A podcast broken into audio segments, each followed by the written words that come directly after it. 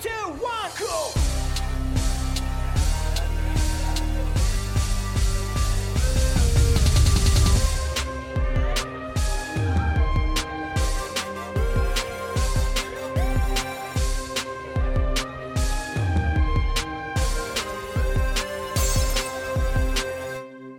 Kommunistenkneipe, der Podcast mit Paddy und Flo von DK.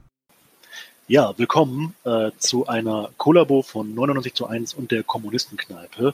Äh, Kommis Reacten. Hi. Äh, Grüße gehen raus nach Berlin an Nadim. Hi. Hi Leute, hi Flo, hi Paddy. Genau, Hallöchen. Paddy. So, da sind wir alle zu dritt zusammen. Äh, wir haben uns heute was vorgenommen und zwar haben wir uns den Mr. Wissen to Go vorgeknüpft. Äh, ein Mensch, der meint, über unglaubliches Wissen zu verfügen, in allen möglichen Gebieten des Lebens eigentlich, aber vor allem in politischen Sphären. Und er hat explizit auch ein Video zum Kommunismus und Sozialismus gemacht. Und äh, das äh, hat uns so beschäftigt, dass wir dachten, also das muss man jetzt wirklich mal würdigen. Und das werden wir heute tun. Aber Mr. Wissen to Go, wer ist das eigentlich? Vielleicht, äh, Paddy, du hast, glaube ich, ein bisschen Ahnung über den Typen. Äh, was ist das für ein Kerl? Um zwei, drei Sätze mal vielleicht, um das einzuordnen. Also ich bin jetzt nicht der größte Mr. Wissen to Go Experte, aber vielleicht äh, mal grundsätzlich so, es ist schon echt lange eine Herzensangelegenheit, da mal ein Video zu machen. Ja. Ähm, naja, also der, der macht ja schon seit vielen Jahren, der hat einen YouTube-Channel oder hat gestartet mit YouTube, ne, wo er dann ähm, ja viel, viel über historische Themen gesprochen hat, aber auch über politische Themen, tagesaktuelle Sachen. Und äh, mittlerweile ist er auch Teil von Funk, vom öffentlich-rechtlichen, ähm, ist auch mal wieder anzutreffen, verschiedene Dokumentationen und so und hat ja auch eine große Reichweite, also auch das Video, über das wir heute reden wollen, über Kommunismus und Sozialismus, erklärt von Mr. Wissen to Go, hat ja über eine Million Aufrufe. Und mhm. ist ja auch eines der ersten, also wenn du das alleine eingibst bei YouTube Kommunismus, das ist ja eines der ersten Videos, die auftaucht. Ja. Und ähm, genau, also er hat eine große Reichweite und geht so ein bisschen als Erklärbär für vor allem historische und politische Themen. Also man kann sagen, er hätte ja. sich gründlich verdient, äh, äh, von uns dreien mal gewürdigt zu werden. Äh, bin gespannt, ob er reagiert. Äh, aber vielleicht schauen wir, schauen wir auch gleich mal rein. Ähm, genau. Ähm, ist es okay, wenn ich ab und zu mal hier so mein Soundboard benutze? Stört euch nicht zu sehr, oder? Nein, ich finde es gut. gut. ich, ich, bin ein bisschen neidisch. Mal, ob das hier und da passt. okay, ja, dann legen wir, legen wir mal los mit ähm, Mr. Big Brains, äh, nee, sorry, Mr. Wissen to Go. Und zwar hier. Wenn man sich momentan in der Welt umschaut, dann kann einem schon ganz schön schlecht werden. Überall Krieg, Ausbeutung, Umweltverschmutzung, die Welt geht den Bach runter. Zumindest ist das der Eindruck, den man manchmal haben kann. Ist natürlich ziemlich schwarz gemalt, aber da fragt man sich schon, ist es nicht eigentlich Zeit für was Neues, etwas ganz anderes, ein neues System, in dem alle Menschen gleich sind, in dem keine Umwelt mehr verschmutzt wird, in dem niemand ausgebeutet wird? Gibt es da nicht irgendwas? Ja, da könnte es was geben. Und das ist schon 150 Jahre alt, so neu ist das nämlich gar nicht. Der Kommunismus. Aber was ist Kommunismus eigentlich und kann er überhaupt funktionieren? Und vor allem, warum gilt der Kommunismus generell als gefährlich? Ja, ja. Ich schon der, Kommunismus, ja. der Kommunismus gilt generell als gefährlich. Das sagt er jedenfalls so. Mhm. Naja, das Intro gibt es ja eigentlich schon her, war. Ähm, also er, er sagt jetzt hier irgendwie, ja, es gibt ja eigentlich ganz gute Ausgangspunkte und Ziele, weil alles ist ja so schlimm. Es gibt Kriege, es gibt ähm, Ausbeutung, sagt er interessanterweise. Ähm, es gibt, äh, was war das, eine Klimakatastrophe, Fluten und so weiter. Ja, ja. Mhm. Und ähm, ja, wäre eigentlich schön, wenn man was dagegen hätte, aber jetzt haben wir, da gibt es natürlich sowas voll Altes, so ein altes Ding, irgendwie 150 Jahre alt, gar nicht so neu, nämlich der Kommunismus was ist das eigentlich und warum ist es so gefährlich? so in der Richtung. Ja, gar, damit, gar, nicht tendenziös, gar nicht tendenziös. gar nicht tendenziös, ja. ja.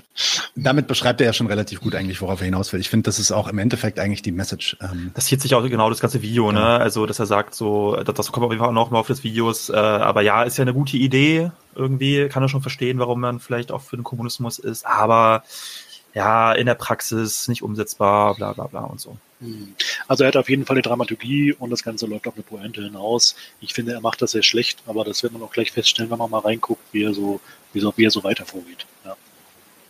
Genau, dann lassen wir ihn doch mal einfach weiter erzählen. Und äh, er fängt an mit äh, ja, einer Erörterung darüber, woher der Kommunismus eigentlich kommt. Weiter geht's.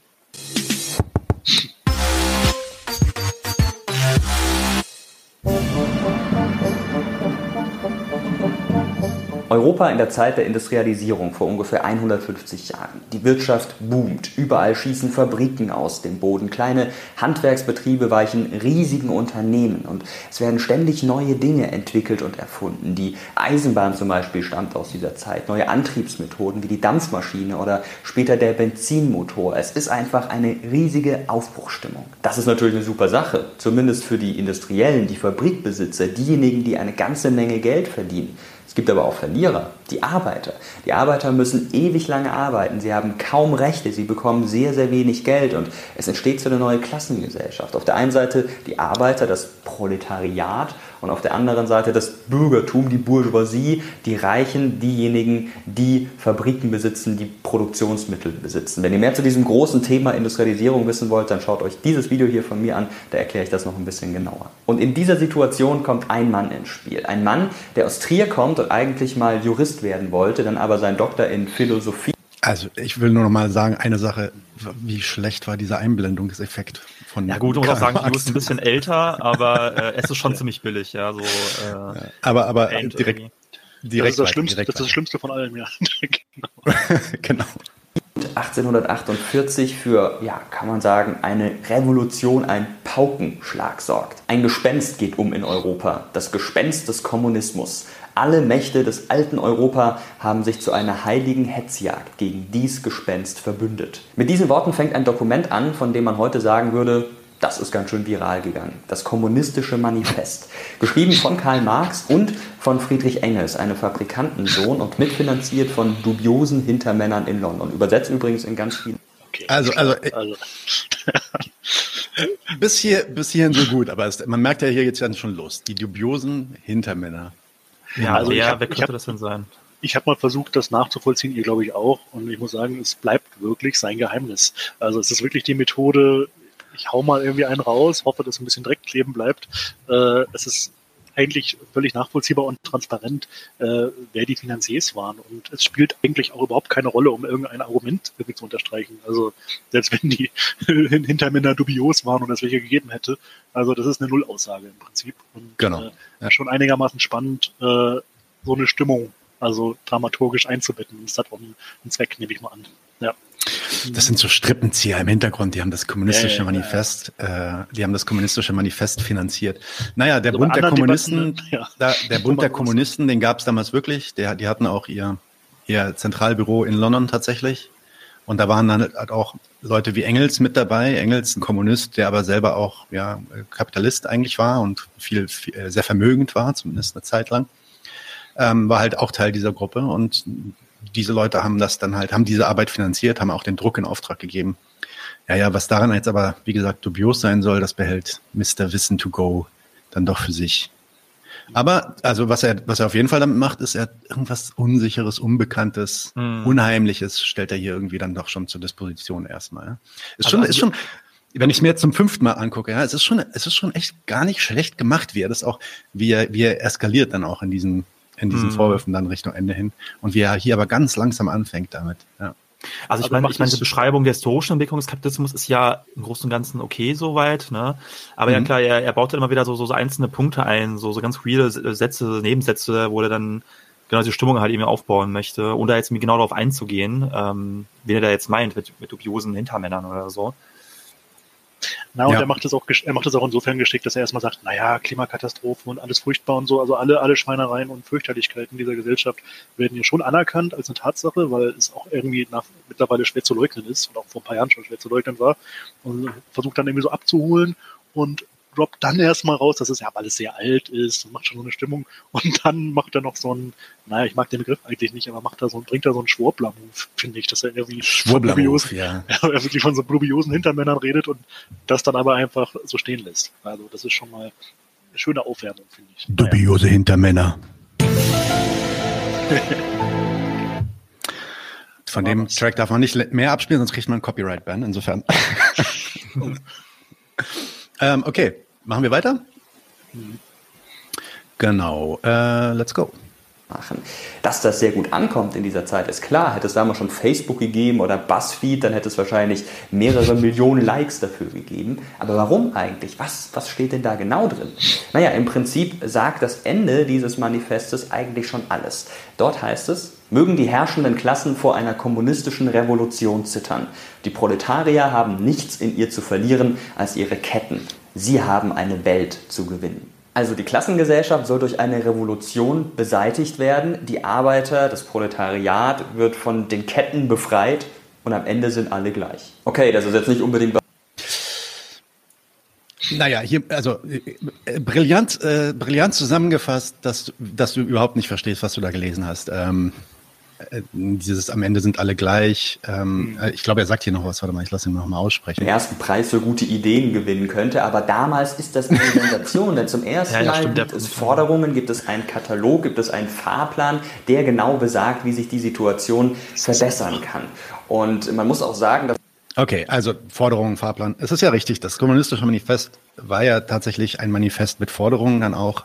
Ähm, es ging an die kommunistische Bewegung, und wollte da einfach ein Programm auf die Beine stellen, ähm, dass, dass diese Bewegung quasi unter diesem äh, ja, Schirm des kommunistischen Manifests vereint. Es ist schon lustig, wie er hier einerseits sagt, am Ende sind alle gleich. Ja, später wird er eigentlich noch darauf eingehen, wie er diese Gleichheit eigentlich total toll, toll findet und eigentlich auch die Idee des Kommunismus dadurch damit teilt. Also zumindest glaubt er, das sei die Idee. Ähm, aber dann kritisiert er hier die Idee auch gleich wieder mit so einem komischen Unterton, wo er sagt, ja, aber dass diese Idee äh, heute nicht den Preis für die beste Idee gewinnen würde oder für die neueste Idee oder was er da sagt. Mhm. So ganz merkwürdig irgendwie ähm, versuch, versuchen, die Idee lächerlich zu machen an dem Fakt, dass sie heute irgendwie, weiß ich nicht, veraltet ist oder so oder dass sie heute jeder hat. Ähm, ja, ja, oder, auch, oder auch schon zu dem Zeitpunkt nicht mehr innovativ äh, gewesen sei. Ne? Mhm. Also da ja. wird das Alt, Alter irgendwie als Argument herangeführt äh, an, an, an, der, an, der, Stelle einer Begründung, ne? was daran richtig oder falsch ist. Und äh, ja.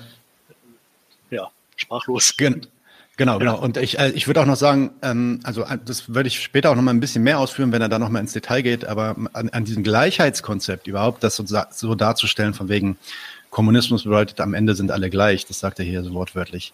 Äh, mhm. da, da ist nichts, nicht, nicht wirklich viel Wahres dran. Ja, das steht auch so weder im äh, Manifest noch in den späteren Arbeiten wie das Kapital. Da geht es nicht um Gleichheit. Im Gegenteil, Gleichheit wird sogar von Marx kritisiert und teilweise auch ins Lächerliche gezogen, weil er es halt als eine bürgerliche Idee darstellt, die eigentlich die ähm, bürgerliche Gesellschaft und die kapitalistische Gesellschaft idealistisch strukturiert. Und das passt dann ja ganz gut zu Leuten wie Mr. Wissen to Go, die ja genau eigentlich diese bürgerliche Apologetik ähm, hier durchziehen wollen und eigentlich den, ja, den Kapitalismus nochmal gutheißen wollen, ähm, genau diese Werte dann auch hochzuhalten. Die wollen eigentlich diese Gleichheit, die finden die eigentlich geil. Ähm, aber da gehen wir vielleicht gleich nochmal im Detail drauf ein, wenn er da nochmal ein bisschen mehr dazu spricht. Mhm. Dann mache ich jetzt einfach mal weiter. Jetzt kommen nur noch ein paar Sekunden, glaube ich. Karl Marx jetzt nicht das Rad neu erfunden hat. Er hat einfach vieles zusammengeschmissen, was er so in seiner privaten Bibliothek und bei anderen Vordenkern gefunden hat. Das Wort Kommunismus zum Beispiel ist auch keine Erfindung von ihm, kommt aus dem Lateinischen von communis, gemeinschaftlich bedeutet das und das hat auch schon Thomas Morus im 16. Jahrhundert benutzt, also jetzt nicht unbedingt neu. Aber mit diesem kommunistischen Mann. Wow! Ja, ich glaube, auf den Satz war er jetzt besonders stolz, hat er sich gut vorbereitet, das merkt man irgendwie so. Ich habe mich nur ein bisschen gefragt, äh, also erstmal. Krasses Argument, Marx, Kommunismus also, wurde gar nicht, der Begriff ist gar nicht von Marx, wow. Genau, also, also, also wer hat's erfunden, ne? So die Frage. Also erstmal hat äh, Marx nie für sich in Anspruch genommen und Engels auch nicht das Wort Kommunismus erfunden zu haben. Also es ist völlig bekannt, dass dieser Begriff vorher schon auch bei utopischen Sozialisten oder sonst wo grassierte und äh, selbst wenn er es behauptet hätte, und es nicht stimmt, wäre das kein Argument für oder gegen irgendetwas, was er formuliert hat. Also das ist kein Punkt, der irgendwie von Relevanz ist. Und es ist wieder, glaube ich, eher so eine rhetorische, propagandistische Figur, irgendwie zu sagen, erstmal guck mal, ich bin so wahnsinnig schlau, ich habe da was rausgefunden, ich weiß, woher das Wort Kommunismus kommt, war ja gar nicht Marx oder so, ähm, begründet aber eigentlich gar nichts. Also es ist eigentlich wieder der Versuch, sich, sich einer inhaltlichen Auseinandersetzung zu entziehen. So, jetzt sind die im Hintergrund Bauarbeiten, ich hoffe, man hört es nicht zu laut. Ist okay, ich habe also ich hab nichts, hab nichts gehört, alles gut. Ähm, Großstadt live, okay. Auch dieses Thomas Morus-Ding, ja, dass er so sagt, mhm. äh, ja, das ist von diesem Thomas Morus, das erwähnt er später dann auch nochmal, da geht es wohl um, irgendeine Schrift äh, zu Utopie. wo er dann auch dem, dem Marx wieder vorwirft, ja, das mit der Utopie ähm, war gar nicht seine Idee, sondern das hat er von Thomas Morus, muss man da einfach nur mal nachlesen. Äh, mhm. als hätte er es selber danach gelesen. Ja. Ähm, und, er hat nicht nachgelesen, und er hat nicht nachgelesen, weil sonst wäre ihm aufgefallen, äh, dass Marx keine Utopie oder kein Katalog eines Ideals irgendwie. Nee, das, also das, das genaue Gegenteil. Ja, das ja. sagen auch das, das äh, warum er ja auch dann äh, bekannt geworden ist. Er war ja ein großer Gegner eben auch damals ähm, von ja, so utopisch, utopisch-sozialistischen äh, ähm, Akteuren und, und Vorstellungen so. Ne? Also dieses, mhm. diese Idee, wir malen uns eine, eine Utopie aus, eine perfekte Gesellschaft und ähm, versuchen Leute irgendwie, ja, weiß ich nicht, äh, zu erreichen, zu, zu überzeugen oder auch zu appellieren irgendwie an die Menschlichkeit und dahin zu kommen, so, das war eben das, was er kritisiert hat, so, und, oder, oder diese Vorstellung halt, ne? Ja, da, da geht er jetzt auch gleich nochmal ähm, genau drauf ein, äh, auf das, was er, was er glaubt, was Marx da gemacht hat. Lassen wir das mal, lassen wir das mal weiterspielen schaffen Marx und Engels ja so eine Art zehn Gebote der Arbeiterbewegung und das ist eben eine Sensation. Wenn ihr mehr übrigens wissen wollt zu Karl Marx, zu seinem Leben, seiner Biografie, dann empfehle ich euch dieses Video hier, das ich gemacht habe für den Kanal des Nein. NDR. Solltet ihr sowieso abonnieren, also schaut da einfach mal vorbei. Nein. Zweimal Mirko. Knapp 20 Jahre nach was dem Kommunistischen Manifest veröffentlicht Karl Marx nochmal etwas. Etwas, das man auf jeden Fall als sein Lebenswerk bezeichnen kann. Es sind drei Bände von Das Kapital ein riesen wissenschaftliches Werk, in dem Karl Marx nochmal ganz, ganz genau aufschreibt, was seiner Meinung nach der Kommunismus ist, was Kapitalismus ist, das Gegenstück zum Kommunismus und ja, wie die optimale Gesellschaftsform aussieht. Und zwar folgendermaßen. Erstens sind gleich. Es gibt Okay, das waren schon mal zwei dazu? Punkte. Zwei Punkte, die, wenn er das in der Hausarbeit erwähnt hätte, wäre safe durchgefallen. So, ne? Also einmal, also einmal die Sache, dass äh, zu seinen Lebzeiten alle Bände, also die drei Bände veröffentlicht wurden, so das stimmte schon mal nicht. Also nur der erste Band wurde veröffentlicht seinen Lebzeiten und die zwei anderen wurden halt äh, nach seinem Tod veröffentlicht von Friedrich Engels. Und dann aber zu behaupten, dass im Kapital er darüber spricht, wie der Kommunismus aussehen soll. Also ich frage mich wirklich, ob er überhaupt irgendwie mal gegoogelt hat oder sich den Wikiartikel durchgelesen hat, was da eigentlich drinsteht, weil es ist wirklich es ist so ein Bullshit. So, ich meine, also das Kapital, also die, das, also die, der Hauptgegenstand ist ja die Kritik am Kapitalismus und die Analyse der politischen Ökonomie des Kapitalismus, so, ne? Und ähm, ja, auf jeden Fall also durchgefallen an der Stelle. Total, also ich meine, das, das genau, wie du sagst, also das Kapital beschreibt wirklich die politische Ökonomie des Kapitalismus äh, sehr genau und noch andere Aspekte und aus der Negation, also dieser äh, Erkenntnisse ergeben sich dann vielleicht äh, programmatische Punkte, die anderswo vielleicht noch mal ein bisschen genauer ausgeführt sind. Äh, aber äh, also es zeigt wirklich, dass, wie du sagst, also nicht mal der Wiki-Artikel gelesen wurde. Da hätte man auch irgendeine Schülerhausarbeit einfach mal googeln können und fünf Minuten ja, oder, Zeit oder, oder einfach oder, gereicht. Oder, also, oder das Inhaltsverzeichnis ja, oder, aufmachen oder so. Ja, ja also, genau. Wo, wo, ist, der, wo ist die Überschrift mit äh, utopische Gesellschaft oder Gesellschaftsentwurf ja. oder so? Hat er halt, hat er halt überhaupt nicht gemacht. Ähm, das ist schon eine Kritik, ja. Also es ist schon natürlich in, in dem Titel versteckt sich ja schon drin, dass er da was kritisieren will. Das heißt, dass er auch was anders will. Das ist schon ja, richtig, klar. ja. Mhm. Aber die Idee von Marx und kommt ja auch aus seinem wissenschaftlichen Anspruch, den er stellt. Das sieht, sieht ja Mirko hier auch, dass das ein wissenschaftliches Werk ist. Ist ja schon, dass den Kapitalismus zu kritisieren und auf Basis dieser Kritik dann halt wirklich die Angriffspunkte dann auch zu geben und zu sagen, okay, erstens, das muss weg und zweitens, wie muss das eigentlich weg und an welchen Stellen kann man das Ding angreifen und wo ist es, wo ist es ähm, äh, schwächer vielleicht, was sind die Hebelpunkte, über die wir das Ding abschaffen können. Ne? Also bevor man irgendwas abschaffen möchte, mit dem man nicht zufrieden ist, muss man es einer gründlichen Kritik unterziehen und das ist das, was er mit dem Kapital macht. Und er sagt da ganz explizit nicht und im Nachhinein muss das dann so und so aussehen. Ja. Es gibt ja schon, also man muss ja schon sagen, es gibt ja schon so ein paar Stellen, ne, ähm, wo, wo Marx das mal macht. Darüber haben wir auch vorhin auch gequatscht, so mhm. in, in, der Kritik des Gothaer Programms und auch, auch in so ein paar Briefen. Und ich glaube auch, glaub auch in der deutschen Ideologie. Ja, genau. Es gibt dann ab und zu so Sätze, wo er, wo er, ähm, wo er so ein bisschen auf so zukünftige Gesellschaft raus will. Aber es ist meistens so, also zumindest so wie ich das kenne, ist es meistens so, dass er das nur macht eigentlich, um, um was zu illustrieren um ein Argument, eigentlich ein ganz anderes Argument zu machen und zu unter, untermauern. Ja, also wenn er jetzt mhm. zum Beispiel irgendwie ähm, gegen, gegen äh, in, der, in, der, in der Kritik des Gotauer Programms gegen die SPAD und ihr, ihr Programm wettert und da sagen will, ey, dass ihr die ganze Zeit auf gleiche Rechte beharrt, ist Unsinn. Ähm, dann macht er da ein Beispiel und sagt, ja, warum das in der Zukunft nämlich sich dann gar nicht mehr ähm, dass wir das dann gar nicht mehr brauchen werden in einer kommunistischen Zukunft und so weiter. Dann geht's halt aber um dieses erste Argument, nämlich, dass das Unsinn ist. Er macht da nie einen Entwurf im Sinne von einer, Wissenschaft, einer wissenschaftlichen Darstellung, wie er glaubt, dass er, dass das auszusehen hätte oder gar aussehen muss. Da weiß er nämlich auch, dazu ist er Wissenschaftler genug, da weiß er auch, dass das gar nicht geht, weil am Ende sind es natürlich die Leute, die es dann umsetzen, die dann auch im Detail entscheiden, wie das Ding auszusehen hat. Ja. Ähm, also, also man kann sich auch die Frage stellen, also jetzt wäre eine andere Debatte, ne, ob dieses Bilderverbot bei Marxistinnen ähm, überhaupt richtig ist, also dass man sozusagen sich so kaum äußert irgendwie ähm, zu einer zukünftigen Gesellschaft, im Sozialismus, Kommunismus, aber ja, also äh, ihm da vorzuwerfen, also vor allem Marx, äh, dass er da äh, äh, utopische Entwürfe er, äh, erstellt hätte und vor allem im, Kapi also im Kapital in seinem Hauptwerk so, das ist ja, das ist ja Unsinn. Ähm, also ihr werdet enttäuscht sein, wenn ihr reinguckt und reinguckt und kein Kochrezept findet dafür. Ja. Also wenn ihr, wenn ihr, das glaubt, das ist nicht so. so. Ja. Äh, aber es lohnt sich trotzdem. so, und äh, gerade deswegen vielleicht auch. Ähm, man kann da viel lernen. Ähm, Mirko hat es nicht geschafft. Na, es ist auch, es ist halt einfach, einfach, einfach die Einsicht, dass es bei den meisten Menschen in unserer Gesellschaft nicht daran hapert, dass sie sich nicht vorstellen können, dass es irgendwie anders geht, sondern also es gibt dann natürlich schon Leute, die sagen, ey, ich will das gerne anders haben, die sich dann Kommunisten nennen und so und die stellen sich dann vielleicht die Frage auch und dann, da stimme ich dir zu, Paddy, da kann man dann auch mal ähm, drüber brainstormen und sich Gedanken drüber machen. Mhm. Aber bei den meisten Menschen ist es halt so, dass die erstmal überhaupt noch gar nicht wissen, in welchen Zusammenhängen in dieser Gesellschaft sie eigentlich ähm, mhm. schuften und rütteln. Und daher muss das erstmal stattfinden, also die Erkenntnis, dass das überhaupt was ist, was einem gar, was gar nicht zu seinem eigenen Interesse läuft. Und ich glaube, genau das hat sich ähm, Marx auf die Fahnen geschrieben dass das ja. das ist, was, was er beitragen kann und auch das ist, was ja, Kommunisten eigentlich beizutragen haben, nämlich zu helfen, diese Sachen zu verstehen. Ja. ja. Genau. Jo. Okay, ähm, weiter, ne? Nächster Punkt? Jo, Gut. Würde ich sagen, ja. ja. Nächster Punkt, nächster Punkt. Ja, jetzt kommt, glaube ich, auch der nächste relativ schnell. Keine Unterschiede mehr zwischen den Klassen, beziehungsweise es gibt überhaupt keine Klassen mehr.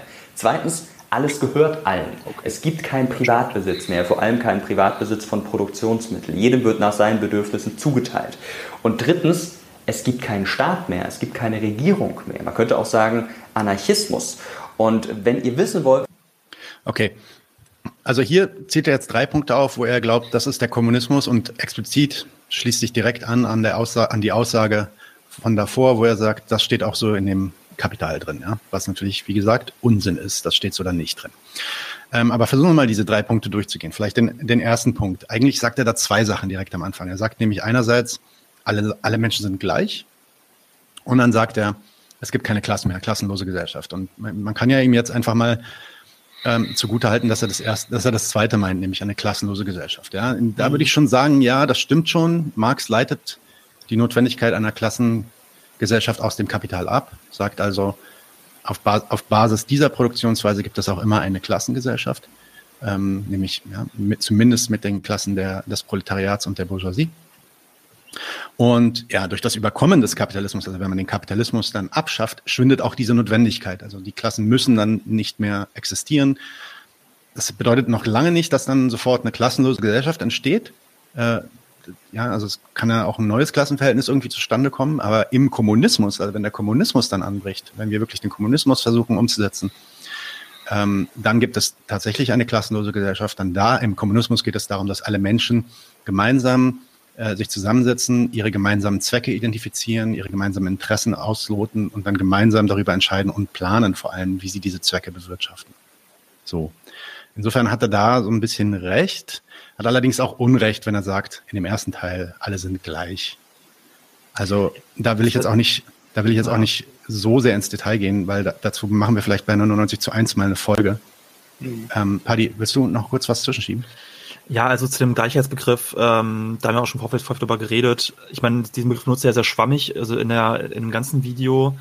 Ähm, er sagt ja dann auch im Satz später, dass er ja meint, dass also mit, mit damit also das Gleichheit meint äh, im Kommunismus alle sitzen dasselbe und so weiter. Ne? Das, mhm. das, das stimmt ja auch nicht. Also das ist ja nicht das, was ähm, was Kommunistinnen wollen, dass irgendwie alles, ähm, ähm, dass jeder dasselbe hat oder ja ist da auch sehr schwammig bei der Scheidung zwischen, zwischen Privateigentum und Privatbesitz. Kommen wir auch noch mal gleich dazu.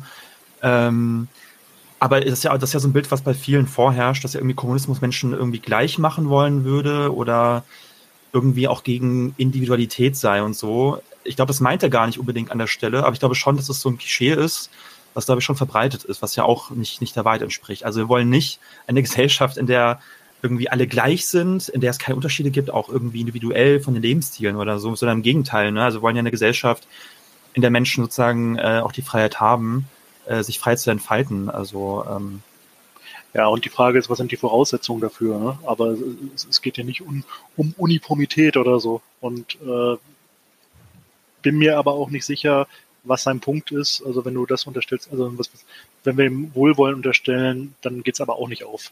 Also Genau. Ja, genau, da, da sagt er halt, also ich meine, da könnte man ihm ja mal fragen, ne, warum soll das eigentlich nicht aufgehen, wenn irgendwie, wenn wir in einer Gesellschaft leben, die sich jetzt zusammensetzt, wo sich alle Menschen zusammensitzen und gemeinsam darüber entscheiden, dass, weiß ich nicht, zum Beispiel solche Regeln, ja, eine vier- bis fünfköpfige Familie, jemand, der irgendwie ein Pärchen, was irgendwie zwei oder drei Kinder hat, ähm, die, die, die kriegen mindestens eine Vierzimmerwohnung, vielleicht eine Fünfzimmerwohnung. Mhm. Einfach weil das braucht man, ähm, das ist für die geistige Entwicklung der Menschen gut, das ist gesund und so weiter. Ja, das entscheiden wir jetzt so und das setzen wir jetzt so durch, dass das passiert, ja. Das hat noch nicht so viel mit Gleichheit zu tun, aber das ist schon so, ja, so ein impliziter ähm, Move, den man machen könnte, wenn man sagt, ja, es gibt hier keine Klasseninteressen mehr ähm, und wir entscheiden das gemeinsam. Ja, was ist denn da eigentlich das Problem dran? Na, dann sagt er dann am Ende, und da kommen wir vielleicht später noch hinzu, das müssen wir vielleicht argumentativ noch nicht auflösen, aber dann sagt er, ja, das geht gegen die Menschennatur.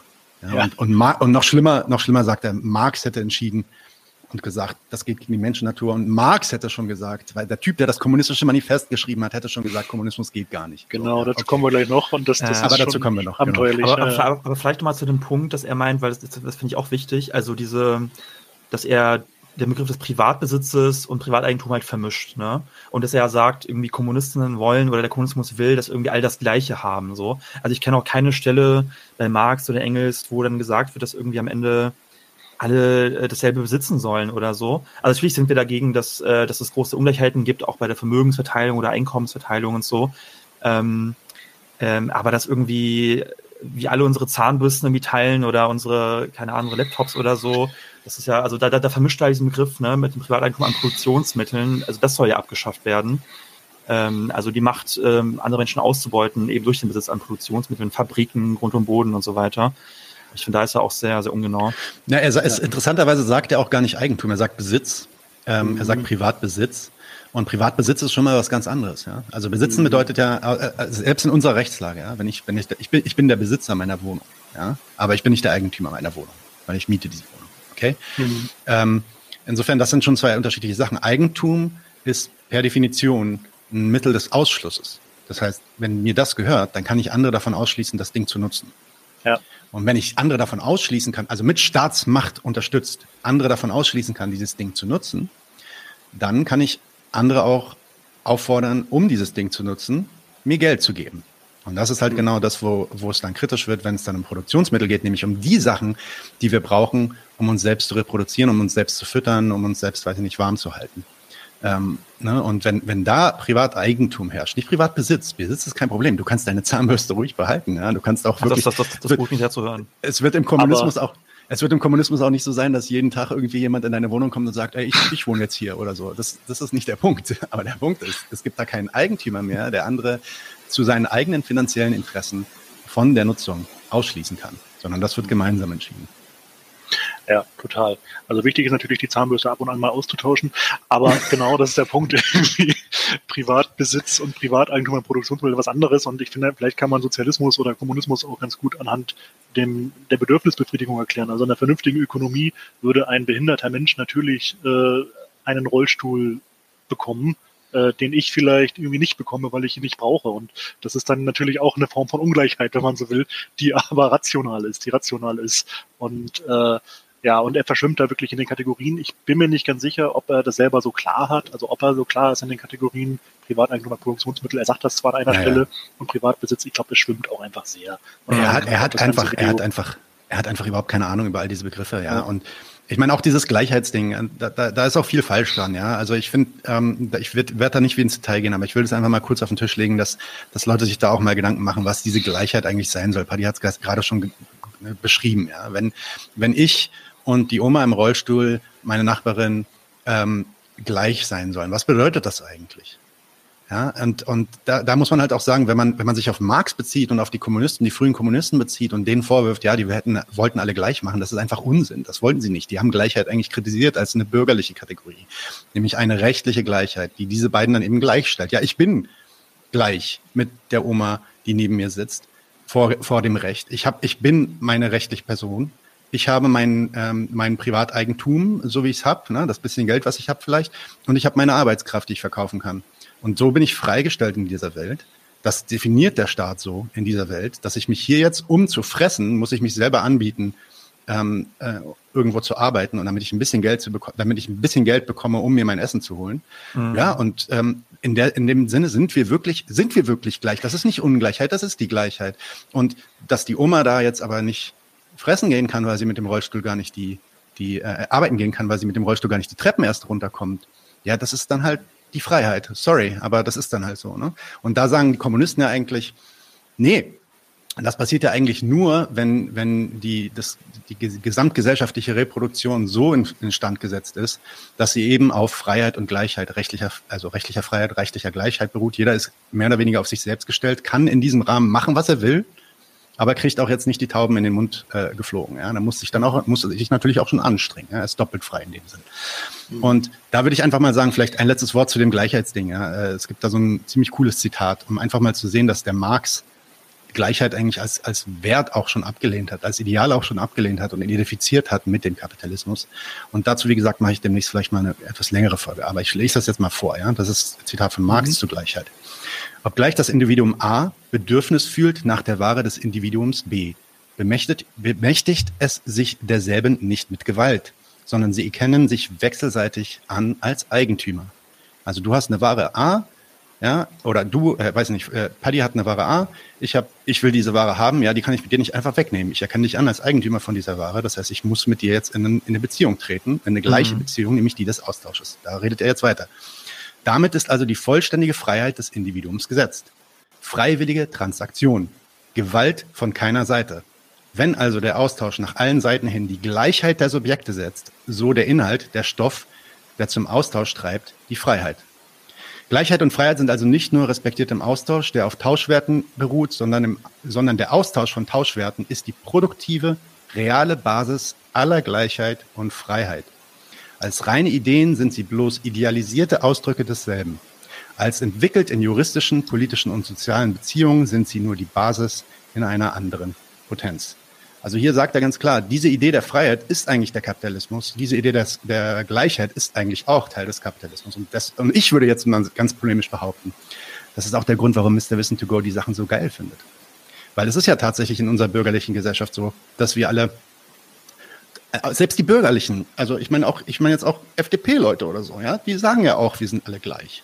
In dem Sinne, dass wir alle die gleichen Rechte haben. Und die, die glauben nicht, Recht, dass es ja. unterschiedlich die gleichen ja, Chancen. Genau, die gleichen mhm. Chancen auch haben sollten und so weiter. Die finden das ja scheiße, dass, dass es irgendwie soziale Hilfe gibt und die einen mhm. dafür irgendwie Geld in die Tasche äh, ähm, äh, bekommen, während die anderen schuften müssen, um dieses Geld zu bekommen. Das finden die ja doof. Die argumentieren auch mit der Gleichheit, um Hartz IV runter, äh, noch weiter runterzusenken und so weiter. Genau, ja? Bürgergeld muss, darf nicht, darf sich nicht, darf sich nicht mehr lohnen als, als ein schlechtes Gehalt und solche Argumente oder so, ne? Die kommen dann ja genau, auch. Genau. Ja, ja. Und äh, da, da würde ich einfach mal ein bisschen aufpassen, dass man sich auch immer nicht so auf diesen Gleichheitszug begibt. Viel mehr kann man da jetzt auch zu sagen und man kann es noch ins philosophische Detail gehen, was das eigentlich bedeutet, aber das müssen wir jetzt nicht machen. Kommen wir mal zurück zu Mr. Wissen to Go. Jetzt hatten wir schon über den Privatbesitz und Eigentum gesprochen. Er sagt noch einen dritten Staat, äh, einen dritten Punkt, nämlich der Staat. Es gibt keinen Staat mehr, es gibt keine Regierung mehr, man könnte auch sagen Anarchismus. Was sagen wir denn dazu?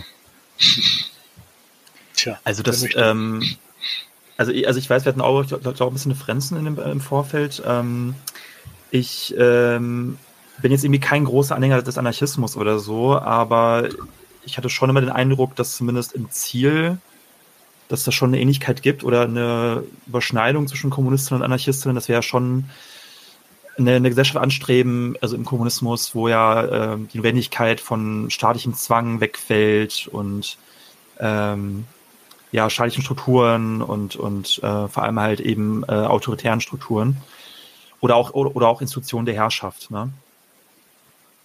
Also, also deswegen ja. finde ich Punkt jetzt nicht, nicht so, also ich persönlich jetzt nicht sehr kontrovers oder jetzt nicht, nicht sehr schlimm oder so. Ja, naja, also ich, Im,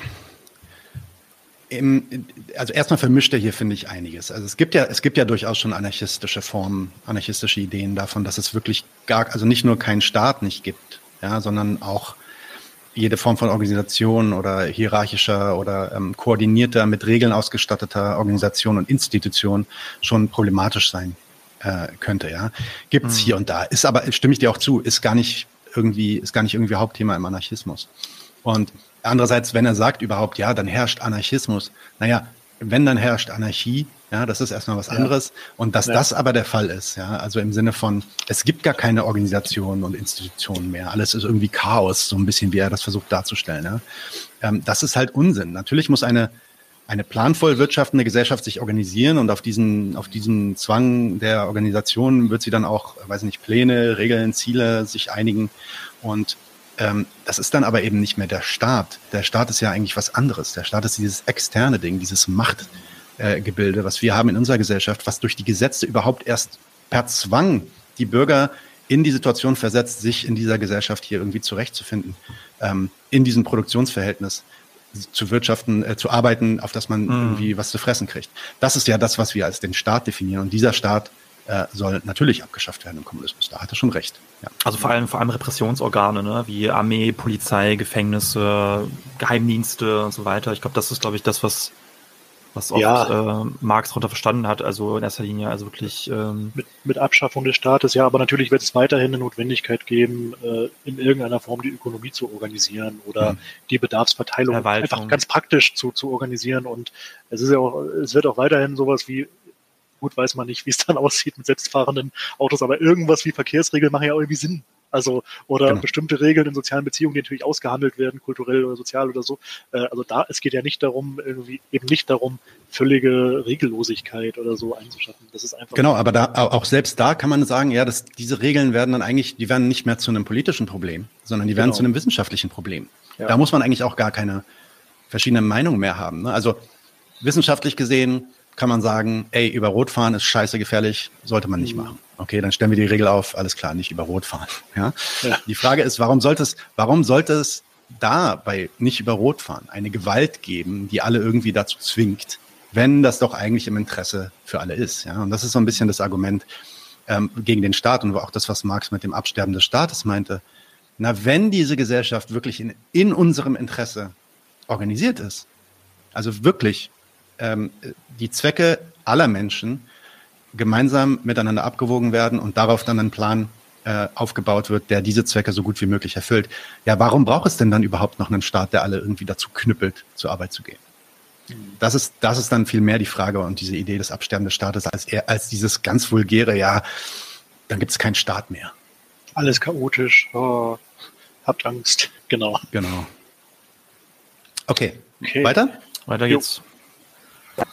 Karl Marx diese Idee hat, dann lest euch mal von Thomas Morus, den ich gerade eben schon mal kurz angesprochen habe, Utopia durch. Yes, Thomas genau Morris. daher stammt diese Idee. Karl Marx sagt aber auch, bis dieser Zustand erreicht ist, bis es Kommunismus gibt, dauert es ganz schön lange. Es ist ein langer Weg und es muss erstmal eine Revolution geben, einen Klassenkampf. Und dann gibt es eine Diktatur des Proletariats. Die Arbeiter regieren und sorgen dafür, dass langsam alles abgewickelt wird und dass der Staat dann abgeschafft werden kann. Das nennt er diesen Zustand, diesen Zustand vor dem Kommunismus Sozialismus. Ein großes Problem für Karl Marx ist übrigens die Religion. Vielleicht kennt ihr ja diesen bekannten. Achso, ich glaube, das ist schon der nächste, ne? Der ja, ja, sorry, jetzt äh, fängt er schon an, über die Religion zu reden.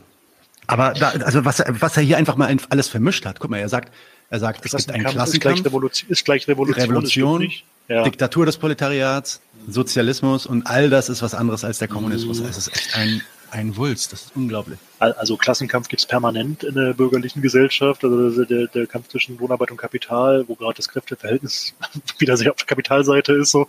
Ähm, aber Revolution ist natürlich ein äh, wünschenswerter anzutretender Zustand, aber es ist nicht das Gleiche. Also das ist schon mal sehr, sehr schwammige äh, Vermischung dieser Begrifflichkeiten.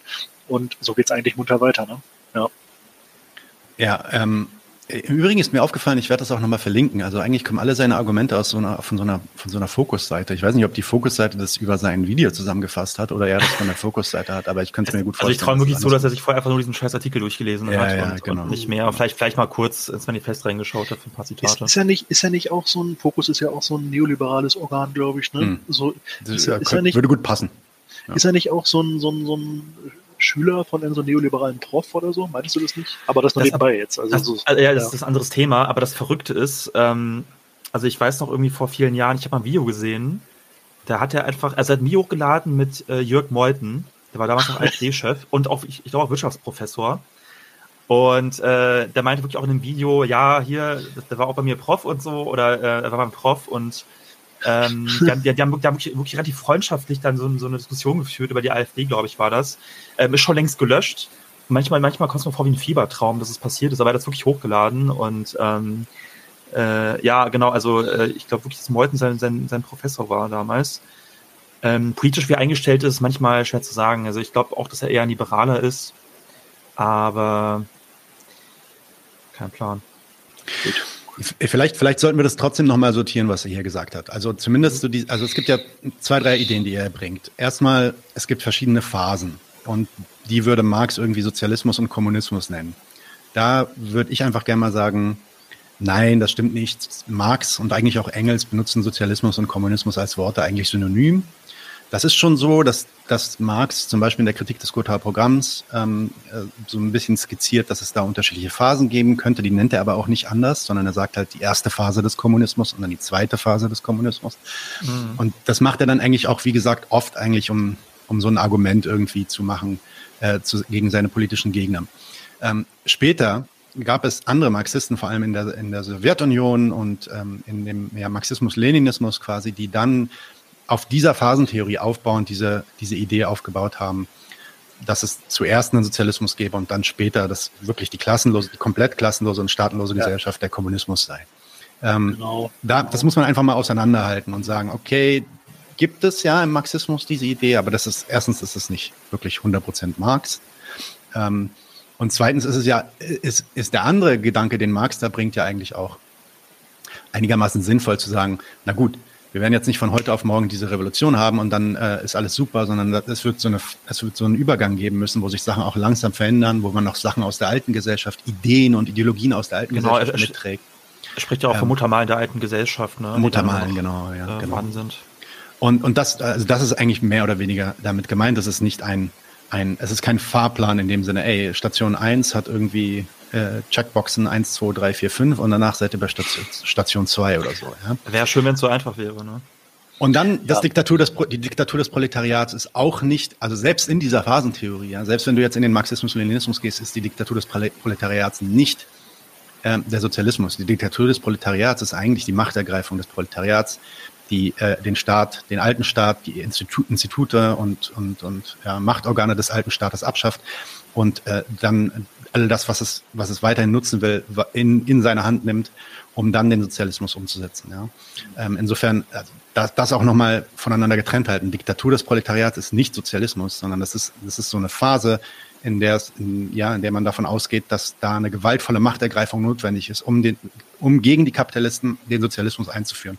Und dann ist der Sozialismus eingeführt. Und dann kommt vielleicht irgendwann später der Kommunismus. In dieser Phasentheorie zumindest, ja. Also wichtig zu ergänzen finde ich genau, was du sagst, das stimmt. Also im ML, Marxismus, Leninismus oder auch in den Debatten der realsozialistischen Staaten und auch heute übrigens in der kommunistischen Bewegung, wo es verschiedene Standpunkte gibt, gibt es diese Debatte, also auch über Übergangstheorien, das spielt da auch so ein bisschen mit rein, also Übergänge zum Sozialismus oder ist Sozialismus eine relativ eigenständige Entwicklungsphase, die dann langsam in den Kommunismus reinwächst. Äh, äh, aber er macht ein Video über Marx und referiert über Marx. Und da, da können wir uns darauf einigen, dass tatsächlich Marx das nicht so formuliert hat. Und das zeigt auch wieder ähm, bemerkenswertes Nichtwissen über den Gegenstand, mit dem er sich da beschäftigt. Ähm, und äh, tja, also eine große Vermischung von, von Überschriften, die er da betreibt an der Stelle. Mhm. Ja, und das macht er auch, also, äh, also vielleicht macht er das auch bewusst, weil wenn er sagt Diktatur des Proletariats, das Thema Diktatur kommt ja später nochmal. Und wenn er sagt, ja, der Sozialismus, er setzt ja hier eigentlich implizit den Sozialismus, also die erste Phase, quote unquote, setzt er gleich mit der Diktatur des Proletariats. Und später sagt er dann auch sowas wie, ja, aber es ist dann immer bei der Diktatur geblieben, es ist nie wirklich zum Kommunismus gekommen. Ja, es ist immer beim Sozialismus geblieben, es ist nie wirklich zum Kommunismus gekommen. Also im Endeffekt will er das dann aus seiner demokratisch-bürgerlichen, ähm, äh, moralisch erhabenen Position dadurch ja natürlich auch einfach abwerten und sagen, ja, dieser Diktaturgedanke ist vielleicht äh, falsch, weil da bleibt es dann immer auch irgendwie hängen. Ja. Mhm. Dabei war dieser Begriff Diktatur, muss man sagen, als Marx den benutzt hat vor 150 Jahren, ja. war der noch überhaupt nicht das ansatzweise so negativ belegt, wie der heute belegt ist. Ja. Klar, durch Krieg das hieß da einfach, das hieß da einfach, die, die Proletarier nehmen die Macht an sich. Ja, oder man kann es mit, mit Herrschaft übersetzen. Also laut Marx ist ja jede Klassengesellschaft die, die, die, Diktatur einer Klasse über eine andere. Also auch die bürgerliche Gesellschaft oder auch liberale Demokratien werden für Marx eine Diktatur des Kapitals oder der Bourgeoisie über die Arbeiterinnenklasse so, ne? Also ich würde es ich ja. einfach mit Herrschaft übersetzen, statt jetzt irgendwie, ja. Moral da okay. ja. Okay, und dann beginnt er völlig, völlig lustigerweise irgendwie noch mal kurz über die Religion zu reden und muss, muss auf jeden Fall diesen Punkt hier noch mal bringen. Ja, das merkwürdig, ähm, ja. Genau. Machen wir, machen, wir, machen wir den mal schnell durch? Religion ist Opium fürs Volk. Und das meint Karl Marx wörtlich. Denn Opium ist auch schon zur Zeit von Karl Marx eine Droge, eine berauschende Droge, die dafür sorgt, dass einem mehr oder weniger alles egal ist und Karl Marx sagt, naja, Religion sorgt dafür, dass die Menschen ein schlechtes Gewissen bekommen, dass sie sagen, nein, wir können doch keine Revolution starten, auch wenn es uns schlecht geht. Und sie sind mehr oder weniger betäubt durch ihre religiösen Gedanken. Und deswegen sagt Karl Marx, Religion ist etwas Schlechtes, Religion passt nicht mit dem Kommunismus zusammen. Alright. Ja, das war natürlich auch eine sehr platte Darstellung der marxistischen Religionskritik. Ähm, und, und allein schon der Satz, ich meine, es mag jetzt eine Kleinigkeit sein, aber es wird ja oft vertauscht, also dass gesagt wird, Region, äh, dass das Marx davon gesprochen hat, Region sei Opium für das Volk, aber er sprach ja, glaube ich, von äh, Opium des Volkes, ne? Ähm, ja. Genau, für das Volk da, ist Mao, glaube ich. Genau, ich glaube, kann sein, dass es von Mao ist, ja. Und Mao, Mao hat tatsächlich, hat es tatsächlich so ein bisschen mehr in seine Richtung dargestellt, wie er das hier darstellt, nämlich dieses, ja, die Religion äh, betäubt die äh, Arbeiter, sodass sie nicht revolutionär werden, so in der Richtung. Und deswegen müssen wir die Religion zuerst abschaffen. Das war, glaube ich, ich bin mir, ich lehne mich da nicht 100% aus dem Fenster, aber ich glaube, das war schon auf seinem Mist gewachsen. Den mhm. er hier aber natürlich Marx zuschreibt. Lame. Ja. Was sagt denn Marx? Naja, ich meine, entscheidend ist zu erkennen, es geht nicht darum, die Symptome äh, der, der, also die marxistische Religionskritik ist nicht die Symptome der Religion, die machen lauter komische Sachen, die wir böse und gemein und doof finden, sondern irgendwie Marx erklärt die Notwendigkeit dieser Ideologie, die sich ergibt aus gewissen materiellen Verhältnissen, weil sie einer Herrschaft nützen zum Beispiel irgendwie. Und das ist der Punkt. Und das ist ein Unterschied als eine Symptombeschreibung irgendwie, das und das finden wir blöd und das betäubt irgendwie die Leute. Das mag ja auch noch so sein teilweise. So, mag sein. Aber ähm, das ist nicht der Punkt. Also es ist keine Abwertung der Religion, weil man die anhand seines Kriterienkatalogs irgendwie doof findet oder so, sondern es ist eine mhm. Äh, aus, aus der, also man erklärt erstmal dieses Phänomen, also warum das so passieren muss oder warum das aus Sicht der herrschenden Klasse notwendig oder sinnvoll ist für die, das, die Interesse daran haben. Aber es ist kein oberflächliches Gebäsche und das macht schon einen Unterschied bei der Betrachtung. Ja, es ist, sogar, es ist sogar eine Kritik an so einem oberflächlichen Gebäsche, ne? weil er ja einerseits ja. sagt, äh, guck mal, in dieser Gesellschaft, in der wir leben, in dem Elend, in dem die Leute gestellt werden, müssen die sich auf irgendeine Form eine Kompensation schaffen. Das ist so ein bisschen die Kritik, die er bringt. Die bringt er übrigens in Bezug auf, der Religion, auf die Religion, aber auch auf viele, viele andere Ideologien, die es gibt. Ne? Mhm. Aber in der, äh, ja, in der Religion quasi wird das noch ganz offensichtlich, da wird so ein, so ein, so ein äh, äh ja, äh, Reich des äh, Paradieses irgendwie in Zukunft versprochen und damit entzieht man sich halt dem Elend und dem Leid, dem man, dass man, dem man in dieser Gesellschaft einfach aus, äh, ausgesetzt ist. Und da sagt er halt ganz klar, Leute, jetzt dann die Religion zu kritisieren und dahin zu gehen und zu sagen, ich schaffe jetzt die Religion ab, ähm, macht ja keinen Sinn, wenn ihr nicht die Ursache dafür äh, abschafft, die diese Religion immer wieder befeuert oder warum diese mhm. Leute auf diese Religion so ja, äh, abfahren und teilweise auch von quasi abhängig sind, gesellschaftlich. Ja? Insofern, geh aufs System, schaff das ab und attackier nicht so blöde und blind die Leute, die auf irgendeine Art und Weise, meinetwegen auch durch eine falsche Art und Weise, äh, versuchen, mit diesem System irgendwie einigermaßen zurechtzukommen. So, ja, das ja. Bullshit. Ja, ich glaube, man kann zusammenfassen, also Kritik an Religion ist für Marx vor allem Kritik an den herrschenden Verhältnissen, die Religion hervorbringt. Ne?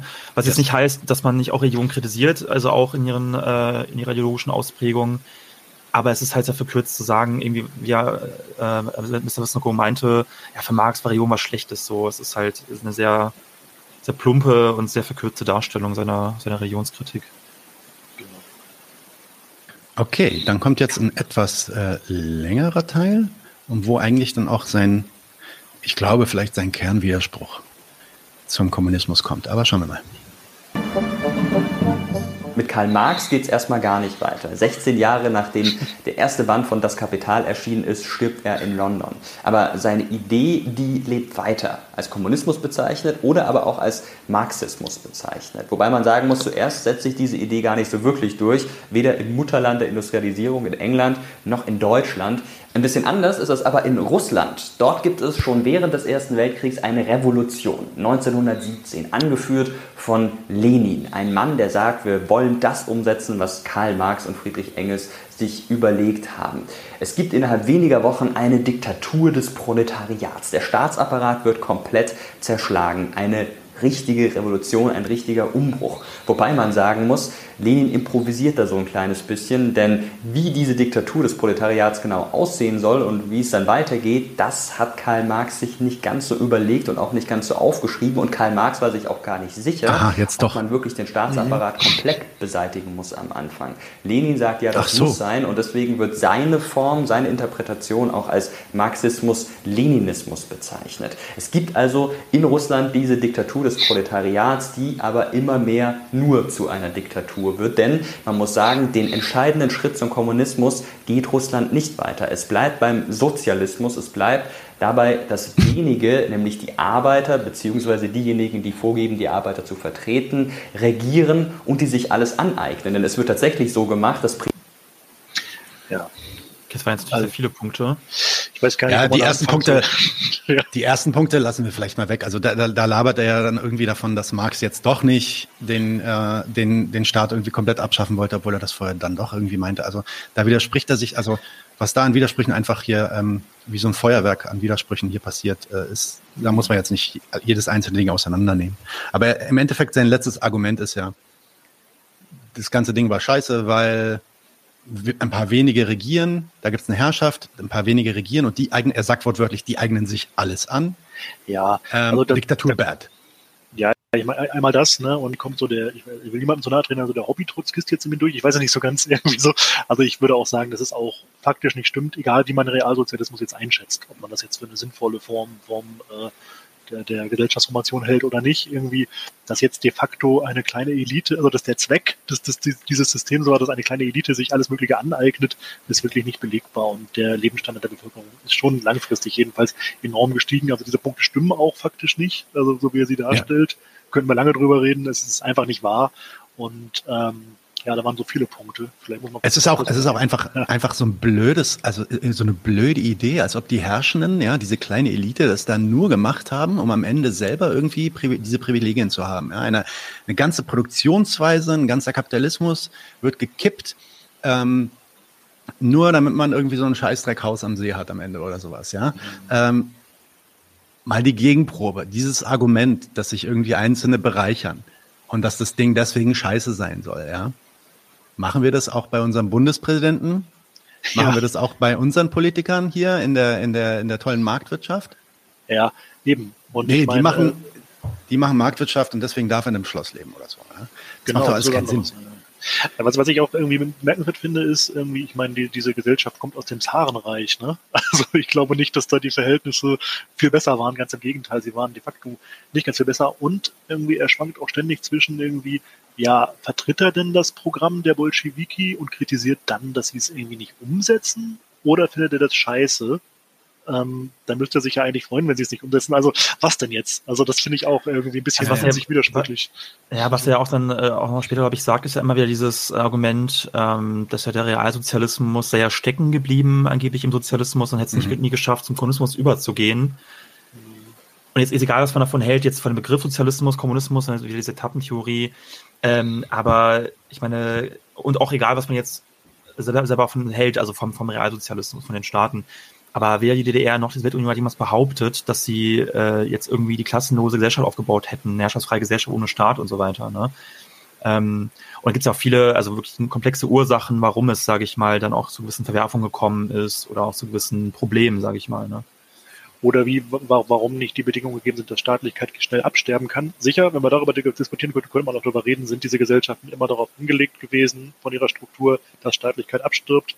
Ich würde sagen, das war auch ziemlich schwierig irgendwie äh, unter den Umständen und so, aber ähm, ich glaube, das ist ja alles gar nicht sein Punkt. Also das ist ja nicht das, was ihn nee. interessiert oder was sein Anliegen ist. Und da finde ich ihn, das ist also insofern Polemik. Ne? Also, naja, er misst, er misst genau. die irgendwie immer noch an seinem eigenen Ideal der Gleichheit. Mhm. Und er sieht dann halt, dass es dann irgendwie, weiß ich nicht, dass es da irgendwie in der DDR dann Leute gab, die ähm, die einen CD-Player hatten, während alle anderen noch Kassetten gehört haben, so quasi. Ja, also man muss ja auch mal sagen, also das ist ja auch einfach so lächerlich, irgendwie den Reichtum und die Divergenz, den Unterschied von den Leuten, die äh, in der DDR an der Macht waren, ja, wenn die ja. dann auch mal hier und da ein paar, paar Privilegien hatten. Aber denen so zu eskalieren, dass man sagt, die eignen sich da alles an, ne, einfach, einfach kompletter ja. Unsinn, so wie du das gerade auch meintest, ne? ähm, ja. ist faktisch einfach nicht korrekt. Ja, übrigens gibt es auch ein gutes Video dazu auf YouTube, glaube ich. Ähm, ich glaube, das ist irgendwie so ein, so ein ich, ich weiß nicht, ob Spiegelbericht aus den 90ern, wo, glaube ich, westliche oder westdeutsche Reporter äh, 89 ist Willen, das. Ja, 89, ja. ne, ist angeblich ein Willen der SED-Führung dann reisen und, und sich das anschauen und so. Ähm, und alle richtig enttäuscht gucken, weil sie, weil das eben nicht so diese pompösen Bauten waren, die sie erwartet haben, sondern teilweise aussahen wie so, ja. Genau. Also das vielleicht noch so anekdotisch. Schon, ja anekdotisch ganz witzig. Natürlich ist das jetzt auch keine Analyse, aber ähm, es ist wirklich so, dass, glaube ich, sogar irgendein deutscher Manager gesagt hat, also als ich das gesehen habe, habe ich gesagt, hier wohnt ja jeder Staat, äh, Sparkassendirektor besser als Honecker oder so. Also erstmal faktisch falsch und dann ist es, wie ich schon meinte, definitiv nicht der Zweck dieser Gesellschaften gewesen. Also wenn man irgendwie reich werden will oder Privilegien sich aneignen, dann weiß ich nicht. Dann kann man auch einfach Kapitalismus machen. Also ja, oder überfällst eine Bank oder weiß ich nicht, die hatten ja Waffen, das hätten sie ja machen können. Mit, mit, mit Stalin wusste, wie man eine Bank überfällt. Das hätte er auch machen Ja, aber also ich meine, also, wenn, äh, wenn man aus der Kritik des Kapitalismus eins lernt, dann doch dann, wenn man, wenn man äh, Reichtum so gut wie möglich und so ja, reibungslos wie möglich irgendwie an einer Stelle zentrieren möchte und ähm, äh, durch Ausbeutung quasi sammeln möchte, ja, dann macht man doch am besten einfach Kapitalismus. Wozu muss man dann den Kapitalismus abschaffen? Also, dass es denen darum ging, ist einfach so ein Unsinn. Man kann denen wirklich vieles vorwerfen. Ja, es gibt auch viele Kritiken von uns allen, glaube ich, hier an, an den ähm, äh, Realsozialisten, sage ich mal. Aber von dieser Kritik will dieser Mr. Wissen to Go gar nichts wissen. Für ihn ist einfach nur, ey, nee, das ist Diktatur, das ist das Gegenteil von freier Demokratie und das ist das Problem. Das Problem, dass da nicht Freiheit und Gleichheit herrscht, wie ja bei uns hier, sondern dass die Arbeiter versuchen, sich in einer gemeinsamen Organisation bewusst und plan zu ihrer eigenen Reproduktion zu stellen, das findet er schon eigentlich nicht geil. Ja, und vor allem, vor allem ist es ja auch mega verkürzt, also die ganze, also über 70-jährige Geschichte des Realsozialismus und vor allem der Sowjetunion so voll zu reduzieren irgendwie ähm, auf Diktaturbad. So, ne? Ja, Diktaturbad, Diktaturbad. Ich meine, ich meine, natürlich haben die Kritik irgendwie auch in autoritären Auswüchsen, die es gegeben hat, aber man muss auch da differenzieren, je nach historischer Epoche, nach, nach, nach Umständen, nach Kontext. Äh, auch da gab es große Unterschiede, so, ne? Also je nach Härte des Klassenkampfes und so weiter. Ähm, ja, aber es wird, das wird alles halt irgendwie dann, dann reduziert eben auf diese Phrase, dann zumindest. Okay, weiter im, im sehr gehaltvollen Text. Besitz enteignet wird und allen gehören soll, aber im Endeffekt profitieren davon nur wenige Herrschenden. Ich will Ihnen jetzt gar nicht unterstellen, dass er am Anfang keine guten Ziele hatte, aber relativ schnell entwickelt sich das in eine Richtung, die Karl Marx niemals gewollt haben könnte. Und genau so sieht das auch in anderen Ländern ein, die vorgeben, den Kommunismus einzuführen. Man bleibt immer beim Sozialismus hängen, egal ob das jetzt in China ist, in Vietnam oder in Nordkorea. Was macht er eigentlich immer mit seinem Auge? ey, ey, ey, Paddy, das, das könnte, das aber, könnte aber ich muss sagen, es, unser neuer Hintergrund werden. Ja, genau. Aber irgendwie, aber irgendwie hat es auch ein bisschen was Nostalgisches, dieser, dieser, dieser Oldschool äh, Sony Vegas äh, Titelbilder. Hm. Na gut. Bis heute ist es so, dass es kein Land gibt, in dem der Kommunismus, so wie ihn sich Karl Marx vorgestellt hat, wirklich eingeführt wurde. Auch wenn wir immer mal wieder von kommunistischen Ländern wie China oder Nordkorea sprechen. Karl Marx hat er sich jetzt den Kommunismus richtig vorgestellt oder nicht? Ganz am Anfang sagst du, er hat drei Bänder mit 3000 Seiten das Kapital geschrieben, um diese Gesellschaft darzustellen. Dann sagst du, nee, der hat sich das aber gar nicht so richtig dargestellt. Da musste der Lenin improvisieren und jetzt sagst du, er hat sich doch wieder dargestellt. Kannst dich mal entscheiden, Mann. Das sind 10 Minuten Video, da muss man sich nicht 20 Mirko, äh, Digga. Alter Schwede. Es hat auch schon vorhergesehen, dass das ganz schön schwierig werden wird und hat gesagt, naja, eigentlich passt dieses System überhaupt nicht mit dem Wesen des Menschen zusammen. Er hat davon auch gesprochen, dass man neue Menschen braucht für den Kommunismus und dass es vermutlich überhaupt nicht klappen wird, auf Dauer ein kommunistisches System irgendwo in einem Land zu etablieren, beziehungsweise generell auf der Welt zu etablieren, denn es soll ja auch gar keine Staaten mehr geben mit dem Kommunismus. Aber warum also, ja. also der Typ, der das kommunistische Manifest schreibt. Der Typ, der sich da hinstellt und die kommunistische Bewegung versucht anzuleiten, intellektuell, dem war eigentlich klar, das geht ja sowieso nicht. Das klappt sowieso wegen, nicht. Wegen, nee, nee, wegen Menschennatur und äh, Reasons. Also äh, auch da wieder, äh, das ist so ein bisschen die Methode Mirko, äh, äh, stellt irgendwelche Behauptungen im Raum und meint, er müsste die nicht belegen, so in der Hoffnung, dass das vielleicht einige Leute glauben. Ich befürchte, das machen auch manche, aber eigentlich ist es in sich schon entlarvend, weil genau wie du sagst, man eben irgendwie, man kämpft nicht bis zu seinem Tod, übrigens unter auch großen persönlichen Einbüßen für den mhm. Kommunismus, weil man gleichzeitig die ganze Zeit glaubt, das ist sowieso alles Quatsch und funktioniert nicht. Und es gibt auch in den Schriften von Marx, in den frühen Schriften hat er sich tatsächlich, Stelle, ja, Genau, also in den frühen Schriften hat er sich tatsächlich, äh, das stimmt, äh, auch mit, mit Menschengattungen, also menschlicher Natur ein bisschen beschäftigt. Aber auch da, also es ist nie irgendwo die Rede davon, dass der Mensch von Natur aus zu schlecht wäre, diese Ideale äh, durchzuführen, weil das eben auch nicht das Bild der marxistischen Bewusstseinstheorie ist. Also dass es irgendwie einen Katalog gibt und da gibt es eine Menschennatur und dann gibt es Sachen, die übereinstimmen würden und Sachen, die nicht übereinstimmen würden und der Mensch kann das halt nicht, weil eine Katze kann ja auch nicht bellen, und kann nicht miauen und der Mensch kann keinen Kommunismus machen oder so. Also so ist nicht die marxistische Theorie, das ist äh, ausgedacht von ihm und äh, ich weiß nicht, warum er sich entschieden hat, das zu behaupten, aber es ist auf jeden Fall nicht wahr. So, und ja, wer, das anders, wer, das, wer das anderes behauptet, Menschen. kann mir das gerne zuschicken, aber ich finde da nichts ja. in die Richtung. Ja. Diese, diese Rede von der Menschennatur ist eigentlich auch immer so ein blödes Paradoxon. Ja? Also der reißende Wolf, er, die, die Bestie Mensch, erkennt selbst in sich selbst, dass sie eine Bestie ist. Ja, das ist ein, macht, macht an sich schon keinen Sinn. Ja, wenn, wie, wie kommt es denn dann zustande, dass du diese Erkenntnis hast und dann über diese Erkenntnis hinausgehen kannst und dich dann auch beschränken kannst? Ja, und ich meine, am Ende ist das, was er hier macht, ja auch ein Plädoyer dafür, dass es einen Staat geben muss, weil wir Menschen sind alle nicht ähm, sind alle nicht bereit dafür. Unsere Menschennatur schafft das nicht. Wir brauchen neue Menschen und deswegen muss es einen Staat geben, der dieses bestialische, dieses reißerische in der Menschennatur irgendwie ähm, äh, einschränkt. Okay, Nummer eins. Wer entscheidet denn dann, dass es einen Staat geben muss? Das machen doch die Menschen selbst. Das heißt, die sagen doch dann schon, na gut, wir sind jetzt so, wir brauchen jetzt hier dieses Ding. Also dann gehen sie über ihre Menschennatur hinaus. Nummer zwei, wer leitet eigentlich den Staat? Wer setzt, den, wer setzt diese, äh, die Notwendigkeit für den Staat durch? Wer setzt die Macht des Staates durch und die Gewalt des Staates? Das machen auch alles Menschen. Also wo, woher kommt dann, woher kommt dann die Notwendigkeit für diesen Staat, wenn die Menschennatur doch eigentlich, also das Natürliche ja. doch eigentlich wäre, dass wir uns alle gegenseitig zerfleischen? Ja, ja, ja und unsere Gesellschaft natürlich ja, eigentlich so aussehen. Ja, und vor allem hat auch jede Klassengesellschaft bisher ja auch von sich behauptet, dass sie irgendwie der menschlichen Natur entsprechen würde mhm. oder dass es Gott natürliche gegeben. Ordnung sei. Genau, es fing ja schon bei der Sklaverei an oder auch im Feudalismus, genau, Gott gegeben. Ich meine, das ist ja sozusagen also, eines, eines, der, eines der ältesten Herrschaftslegitimationen eines jeden äh, ähm, äh, Klassensystems zu behaupten, dass die, die herrschende Ordnung natürlich sei und deswegen alternativlos ist. Also Genau, heute gibt es solche Ideologien auch im Biologismus und so, ne? Und, und also da, da gibt es auch moderne Varianten von.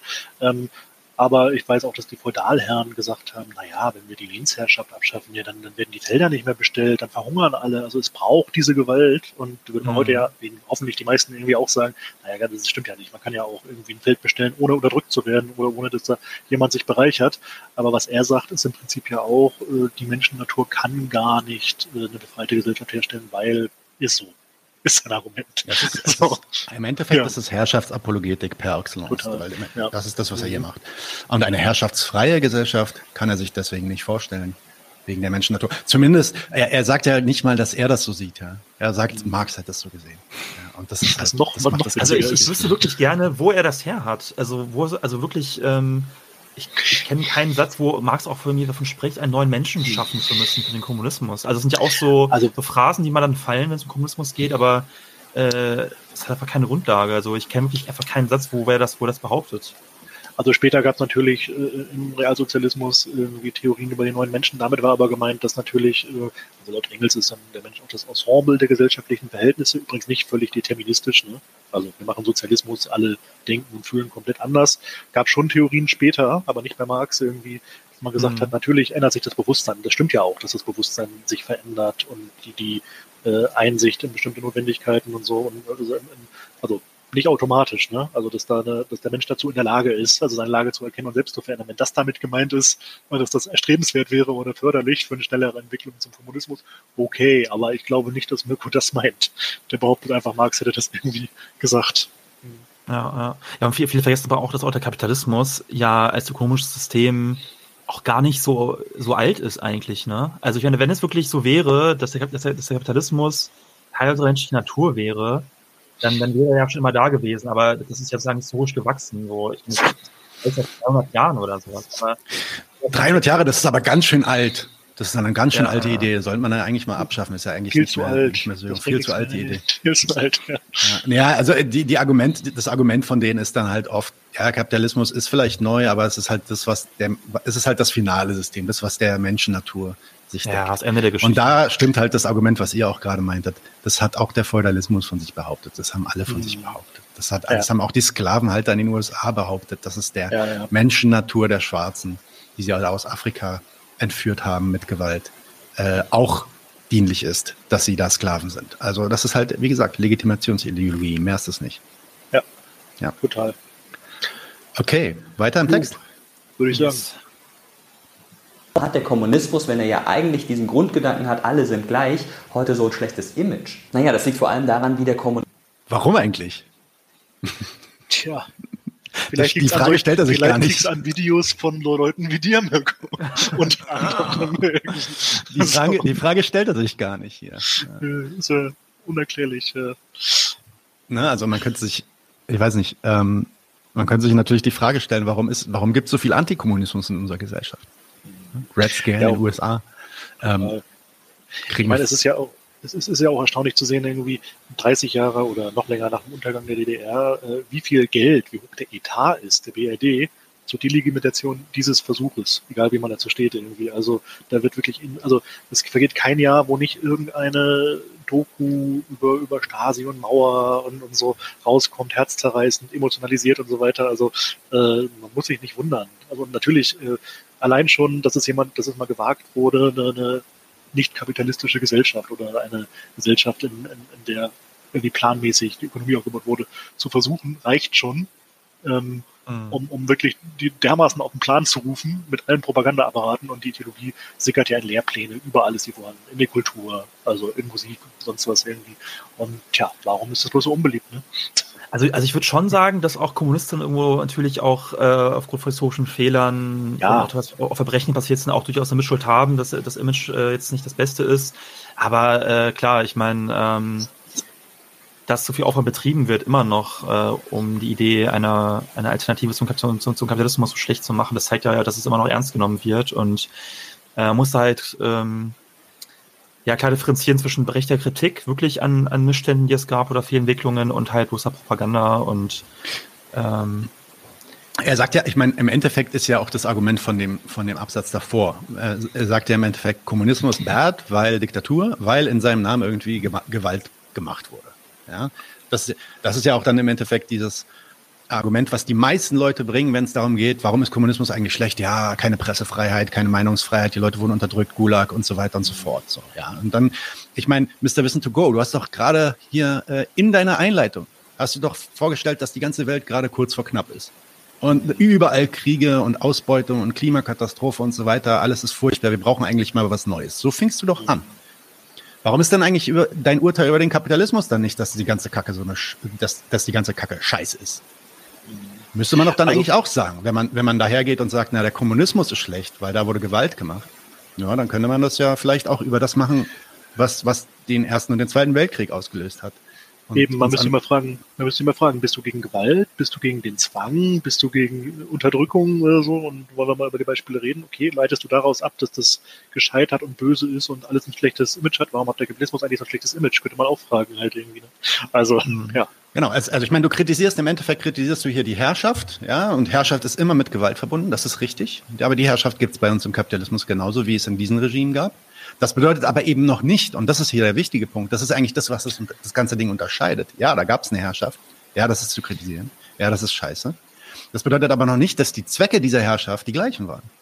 Also, dass, dass, dass es im Kommunismus einfach auch nur darum ging, irgendwie ähm, Leuten so viel Geld wie möglich aus, so viel Wohlstand wie möglich, Reichtum wie möglich aus der Tasche zu ziehen. Und ähm, ne, das, da, da musst du halt einerseits willst du den Unterschied nicht sehen und andererseits siehst du den Unterschied viel zu stark. Insofern dieses Argument dass es da Gewalt gab und dass deswegen der Kommunismus per se schlecht ist, das gehört wirklich in die Mülltonne.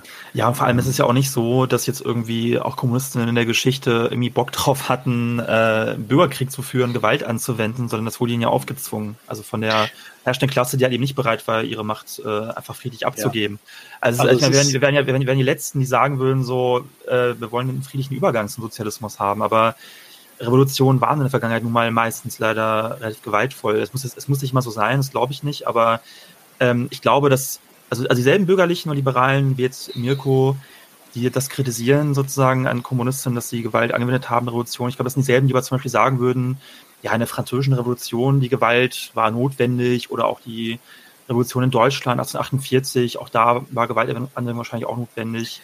Naja, ähm, oder die ganzen Menschenrechtskriege heute, ist, die sind auch notwendig, ne? Also zur Durchsetzung ja. von Demokratie und Freiheit und Menschenrechten und so. Der, der, der, also, der Krieg in der Ukraine hat nichts mit Kapitalismus zu tun, auf gar nix, keinen Fall.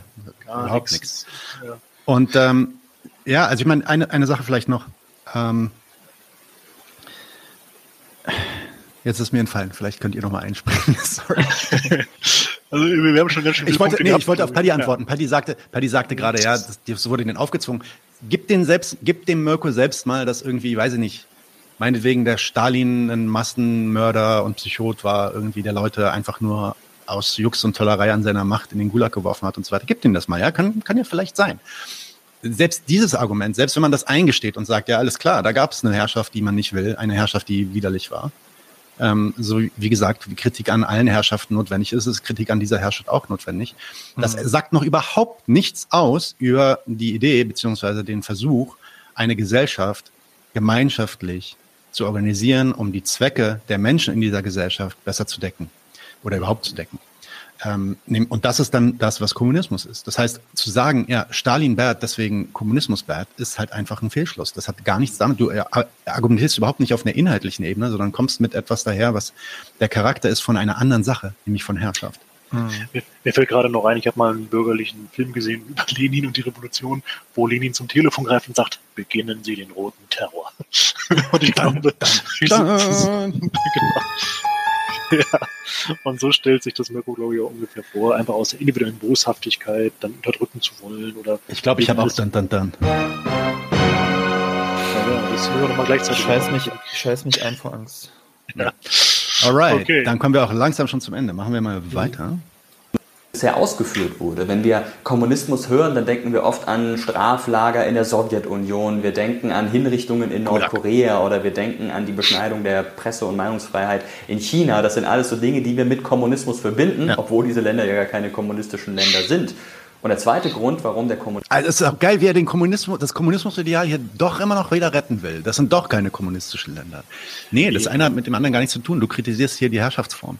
Und der Kommunismus will natürlich diese Herrschaftsform auch überwinden. Ja, man kann sich schon drüber streiten, ist das Kommunismus oder nicht. Ja. Aber ist schon lustig, wie er gleichzeitig sich immer wieder als Apologet der Idee des Kommunismus hinstellt. Ah, das, das macht er ziemlich genial, weil am Ende kann er dann immer sagen, ich finde es eigentlich geil, aber es ist hm. nicht möglich. Ja, es ist auch viel Masche, schlauer ne? als es ist viel schlauer ja. als zu sagen äh, Kommunismus bad. Ne? Also genau. das ist schon gar nicht so dumm eigentlich. Genau. Wobei er beides macht. Ne? Das ist, er macht beides, ja. ja, ja. Mhm. Genau. Deutschland so ein schlechtes Image hat, ist dieses Wesen des Kommunismus, dieses revolutionäre Wesen und dass es eben keinen Staat, keine Regierung mehr geben soll. Und das ist natürlich nicht. Aha, es gibt keinen Staat, keine Regierung mehr. Gucken wir mal, was jetzt kommt. Zu bringen mit unserer Verfassung und deshalb gilt der Kommunismus, gilt die kommunistische Idee als verfassungsfeindlich. Aber wie gesagt, es kommt. Ja, da kann ich, nur, kann ich aber nur sagen herzlichen Glückwunsch. Also, Wusste ich gar nicht. Er hat in zehn Minuten, zehn Minuten Kauderwelsch, hat er eine richtige Sache gesagt. Nur ich glaube, er meint es nicht als Kompliment, sondern, sondern Nein. Das, das ist sein Hot Take. Dann oder Naja, naja, wenn, wenn wir gegen den Staat sind und wenn wir den Staat äh, in seiner Form abschaffen wollen, um eine neue Art der, äh, der Produktionsweise hochzuziehen, ja, dann sind wir auch gegen die Gesetze des Staates. Das ist richtig. Ja, was ist, ich interessant äh, finde an der Argumentation ist, ist äh, dass er auch gar nicht begründet, was daran gut oder schlecht ist, sondern das Argument ist die Abweichung davon. Das, das, das, das geht schon nicht. Also, Ja, es ist die Abweichung, aber er sagt gar nicht, ja. ich finde es schlecht, also wenn er wenigstens bringen würde, ich finde es schlecht, weil ich finde gut, dass man hier eine Firma machen, aufmachen kann, wo man Leute ausbeutet. Das finde ich einfach gut. So ist besser. Aus bestimmten Gründen. Also nicht mal das bringt er. Er sagt halt, es ist eine Abweichung von, von dem, was ich kenne und deswegen mhm. schlecht. So. Also das reicht. Naja. Okay. Umsetzung an. Grundsätzlich finde ich persönlich, ist an der Idee, dass alle gleich sind und dass niemand mehr hat als der andere, ja total gut. Aber es liegt eben am Wesen von uns. Ja, ja, genau. Das findet er gut. Wie gesagt, er ist hier die bürgerliche Vorhut der, das bürgerliche Gewissen, das ist sein Ideal. Alle sind gleich, alle sollen irgendwie zurechtkommen, der Kapitalismus sollen allen gut tun. Tatsächlich sind alle gleich vor dem Recht und so weiter. Und es geht halt nur nicht wegen Menschen, dass sowas auf Dauer nicht funktionieren kann. Hat ja. man zum Beispiel ja auch in der DDR gesehen. Aber wie seht ihr das denn? Sagt ihr, naja. also eins muss man der DDR lassen. Ähm, dort gab es keine Sendung mit Leuten mit Mr. Wissen to go. Also das, das war ein deutlicher Vorteil. Ja, und was man an der DDR gesehen hat, ist vor allem, dass, es, dass wir Menschen das einfach noch nicht können. Ja, nee, die, die, die DDR-Leute, äh, die haben nicht bestimmte Fehler gemacht, falsche Urteile getroffen, sich falsche Ideen gemacht, wie Wirtschaft zu funktionieren hat und wie Staat zu funktionieren hat und so weiter. Das, da ist nicht zu kritisieren. Nee, man sieht eine Sache dran, dass wir Menschen das nicht können. Genau, genau es gab auch keine ökonomischen Rahmenbedingungen oder so, ne? Ja. Genau, es gab, ja, es gab ja auch keinen globalen Imperialismus, der vielleicht versucht hat, auch irgendwie den, den Realsozialismus zu zerstören, zu sabotieren. Es gab bestimmt keine Embargos, äh, keine Umsturzpläne. Ähm, alles lag nur an der Natur des Menschen, natürlich, klar. So weit, so gut für Mr. Wissen to go. Der ist dann damit auch fertig. Und damit genau. wären wir fertig mit unserer ersten React-Folge. Ja, bin gespannt, wie es ankommt. Mir hat sehr viel Spaß gemacht. Und äh, wenn, wenn Mr. Wissen to go mit uns mal sprechen möchte, also ich würde ihn einladen. Oh ja, na klar. Und können äh, mal Zeit. direkt diskutieren. Melde, direkt bitte melde dich. Warum nicht? Das können wir jederzeit machen. Ja. Ähm, wir haben hier überlegt, dass dieses Format was Regelmäßiges wird. Wir haben jetzt gedacht, wir machen erstmal die erste Folge, gucken, wie die so ankommt und wie, ja, wie das auch für uns zeitmäßig, arbeitsaufwandmäßig machbar ist. Aber wenn alles gut läuft, dann kommt vielleicht davon noch mehr in Zukunft. Vielleicht ja. jetzt auch nicht nur zu Mr. Wissen to Go, aber da gibt's auch noch die, das ein oder andere Video, was wir auch noch kommentiert haben wollen. Aber es wird dann auch noch andere Reaktionen geben, ne? Ja, man kann schon mal sagen, dass auf jeden Fall Mr. Wissen to Go einiges an Material bietet, ne? ich glaube, das reicht für die nächsten 10, 20 Jahre irgendwie da. Äh, wir haben uns langsam vorgearbeitet, da gibt es wirklich wahre Schätze, die, die wirklich alles toppen. Also ich mache so ein bisschen, ich ein bisschen, also da, da, ihr könnt euch freuen. Und wir haben, wir haben mit Absicht mal, wir haben mit Absicht mal was genommen, was sehr so basic ist. Also dieses mhm. auch so ein älteres Video, was sehr, sehr viele Klicks hat, wo wir gesagt haben, ja, okay, das ist wirklich unser Home-Turf, Kommunismus und so, da können wir ein bisschen zu reden. Aber da gibt es auch noch viele, viele andere interessante Sachen, die sehr kontrovers, kontrovers ähm, diskutiert und reagiert werden. Es bleibt spannend. Es bleibt spannend. Flo, Paddy, Lasst euch gut gehen und habt einen schönen Tag. Ebenso. Jo, danke. Bis bald. Auch. Bis bald. Ciao, ciao. Bis zum nächsten Mal. Ciao. Liebe Kneipenfreundinnen, noch nicht wegschalten, denn wir haben eine kleine Bitte an euch. Ähm, wenn ihr uns unterstützen wollt, dann vergesst nicht, uns zu abonnieren auf YouTube oder auf Spotify. Und was ihr auch noch machen könnt, ihr habt neben diesem Abo-Button noch die Möglichkeit, ähm, auf Spotify und auf YouTube diese kleine Glocke zu drücken. Und wenn ihr das macht, verpasst ihr keine einzige Folge mehr, denn ihr werdet direkt benachrichtigt, wenn neue Folgen hochgeladen werden.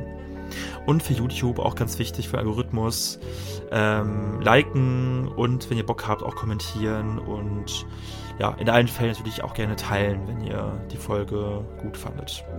Und ihr könnt uns ähm, auch finanziell unterstützen.